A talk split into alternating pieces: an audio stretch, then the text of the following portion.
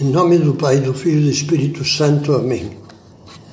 Vinde, Espírito Santo, enchei os corações dos vossos fiéis e acendei neles o fogo do vosso amor.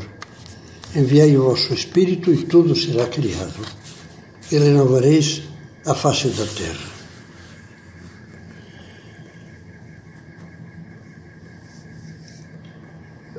Víamos na meditação anterior o ideal de casamento e da família de que fala São José Maria. Ele nos falava de compreender a obra sobrenatural que supõe a fundação de uma família. Nos falava de ter consciência da própria missão. Para muitos rapazes e moças, Frases como os que acabamos de mencionar devem parecer belas palavras ou sonhos irreais. E, no entanto, desses ideais sobre o casamento e a família que eles ainda não entendem, depende em grande parte a eficácia e o êxito da sua vida, a sua felicidade.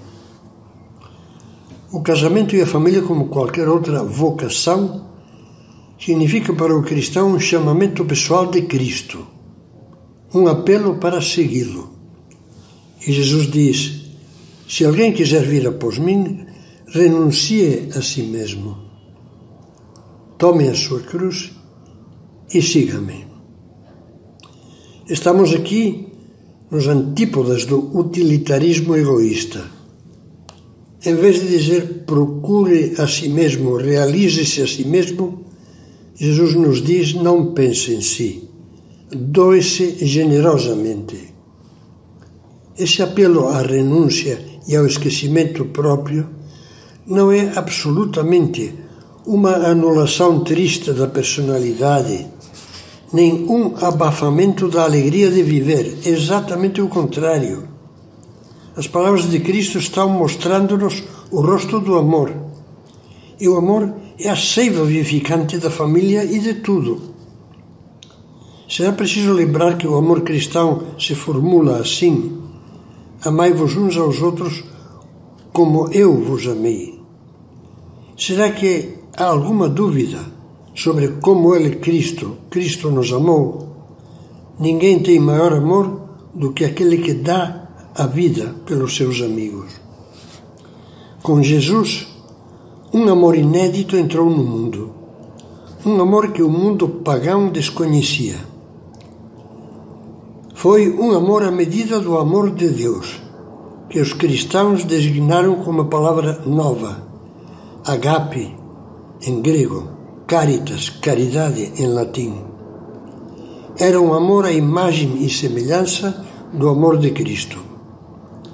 O que fizemos desse amor? No mundo atual é preciso reaprendê-lo. É urgente para todos, mas especialmente para os jovens, descobrir a beleza inefável do amor com maiúscula, que vem de Deus, como diz São João na sua primeira carta. O amor vem de Deus.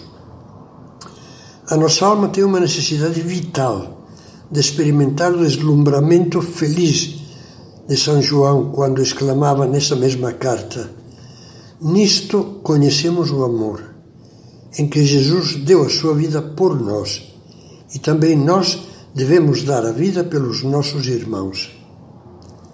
Desse João apóstolo que, com quase 100 anos de idade, acrescentava dizendo: Nós conhecemos o amor de Deus e acreditamos nele.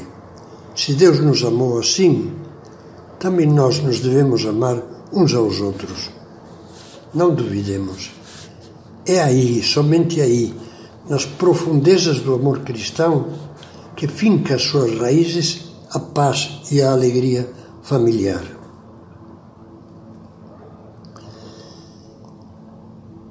Talvez valha a pena acrescentar ainda, como complemento útil dessa meditação, umas breves reflexões. São considerações que procedem de boa fonte, de São Tomás de Aquino.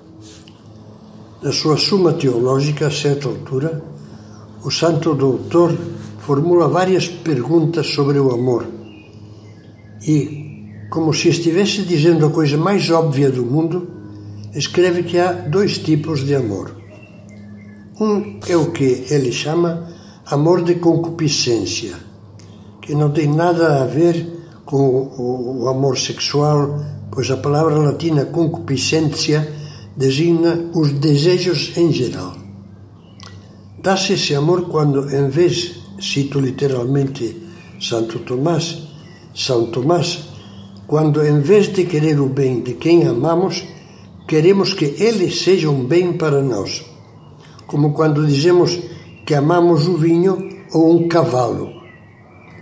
São Tomás parece brincar, mas fala com a maior seriedade.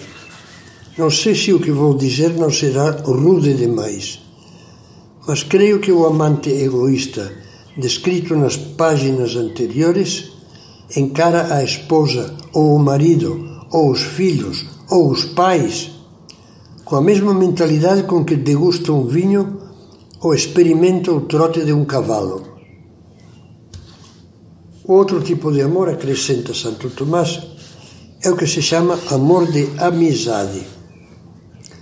Não é, diz ele, um amor qualquer mas o amor que possui a benevolência, isto é, o amor que existe quando amamos alguém de tal maneira que queremos o seu bem.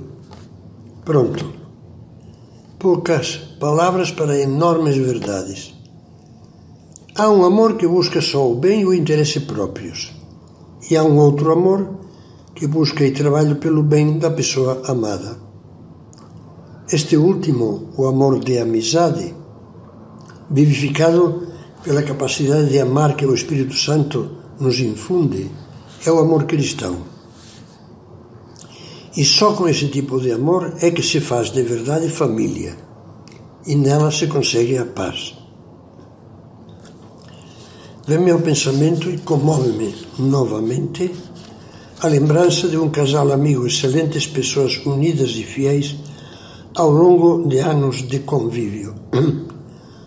Com uma lucidez plácida e simples, o marido, bom cristão, me dizia: O senhor sabe, depois de tantos anos, cheguei à conclusão de que o amor entre marido e mulher só é amor mesmo quando os dois se tornam amigos, quando os dois são bons amigos.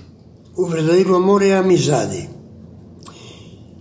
E com isso finalizamos essa parte das nossas meditações que continuaremos depois abordando o tema de como construir a paz familiar.